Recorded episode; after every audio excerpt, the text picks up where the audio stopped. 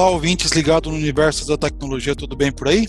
Sejam muito bem-vindos a mais um FWC Talks, o seu podcast sobre a tecnologia da FWC.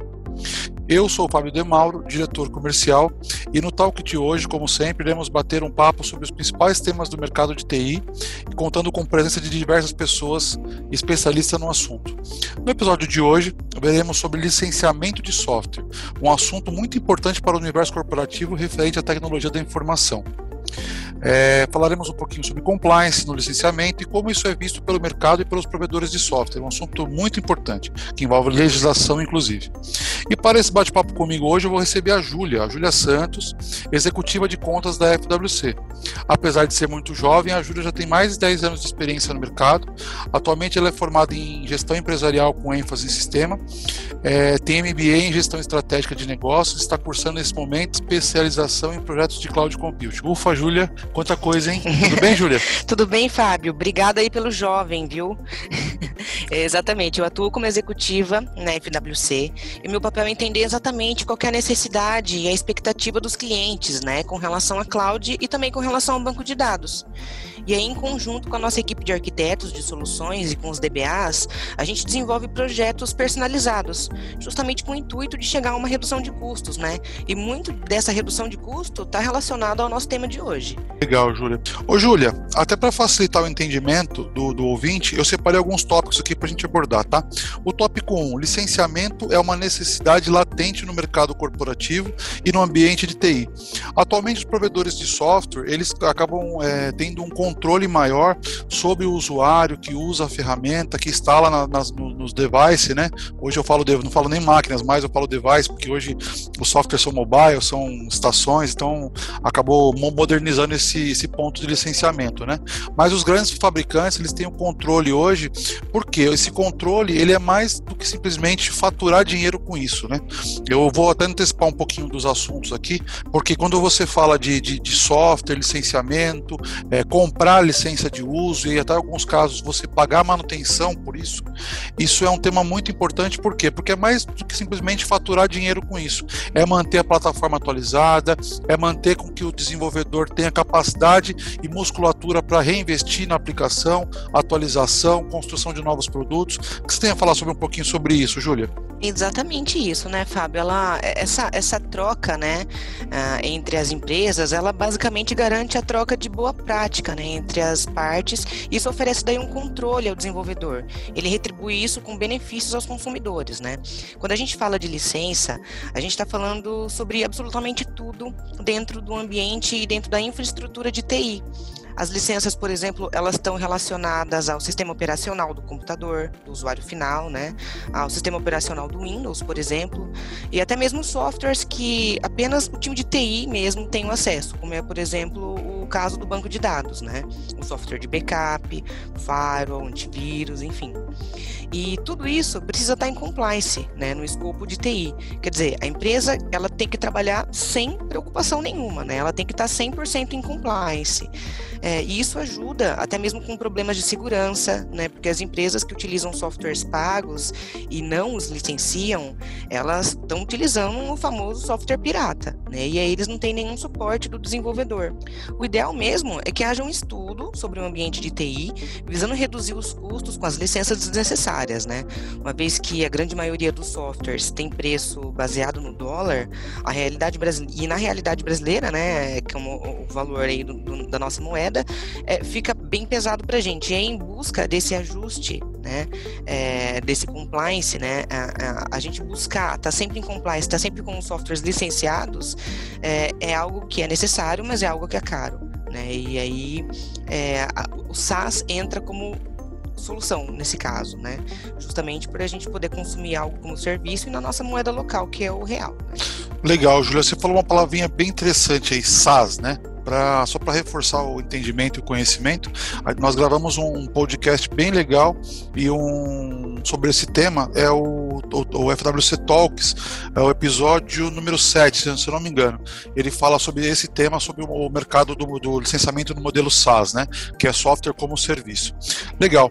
É, uma, um ponto que a gente tem que ficar bem é, um assunto bem latente com relação à, à atualização de software, né? É, é a questão do, da legislação brasileira com relação a isso, né? Então, não, não só brasileira, mas uma, a legislação em, em, é, mundial, porque o mercado ele é muito grande, muito dinâmico e, as empresas elas, elas elas têm cada vez mais se adequar à parte de legislação. Então, o que isso significa? Altos investimentos em produto, em regularizar o produto. Então, é, o controle é maior sobre isso hoje. Né? Então, quando falamos em questão de implementação de LGPD, por exemplo, né? pois não há como garantir que os dados sejam tratados por uma empresa sem os devidos cuidados com relação ao licenciamento de software. Né? Então, é, garanto que o ambiente ele está totalmente em compliance com a legislação. E isso é um ponto muito importante. Como tópico 2, eu acho que a gente pode entrar num outro tema, né? Como otimizar o processo de licenciamento dentro da sua empresa? Essa é uma dúvida que os gestores de TI têm. Nós podemos apresentar, Júlia, alguns tópicos que ajudam o departamento de TI a otimizar esses processos de licenciamento, seja com redução de custo, seja com redução de licenças, seja do modelo de operação, seja no modelo SaaS. Então, assim, o, o cliente, ele quando ele contrata o modelo cloud, por exemplo, né, contrata a cloud, dentro da cloud já vai com toda a parte de licenciamento embutido. E é isso que a gente espera que os provedores façam, né, que já tenha todo o seu ambiente licenciado, né, Júlia? Exatamente. Tem algumas ações aí, né, que os heads aí de TI podem tomar justamente para otimizar né, essa questão do licenciamento. É, por exemplo, algumas empresas elas utilizam softwares open source, né? Então são softwares aí gratuitos quando possível, né? Por exemplo, uh, versões gratuitas de banco de dados, por exemplo, né? Tem ali uma limitação de espaço, né? Mas existem versões gratuitas no mercado e aí não tem a necessidade da compra da licença, né? Nem a gestão dessa licença. Então essa é uma ação que poderia ser tomada. Só que para empresas maiores a gente sabe que isso não funciona, né? Eles têm um ambiente de TI ali grande e tudo mais, então eles não podem depender só dessas versões gratuitas uh, de softwares. E aí, o que eles podem fazer, por exemplo, é consumir como serviço no modelo SaaS, né, sempre que possível. Então, por exemplo, licenças de banco de dados, né, um, na versão standard ou até mesmo na versão enterprise, é possível consumir essa, essas, essas licenças aí, mas como serviço, né, sempre que possível. Aí a gente consegue uma redução de custos e até mesmo você acaba não tendo a necessidade de gerenciar essa, essa licença, né? Você vai pagar pelo serviço.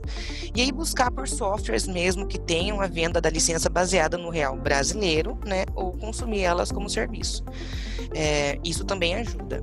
Mas uma outra coisa que é muito importante também é respeitar mesmo os termos de uso de cada software, né?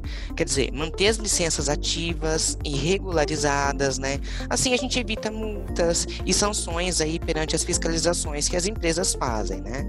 É, por exemplo, às vezes o cliente até diz que ele tem o banco ali, o banco de dados licenciados. Quando a gente vai ver, às vezes é só uma das bases que está licenciada e tudo mais, né?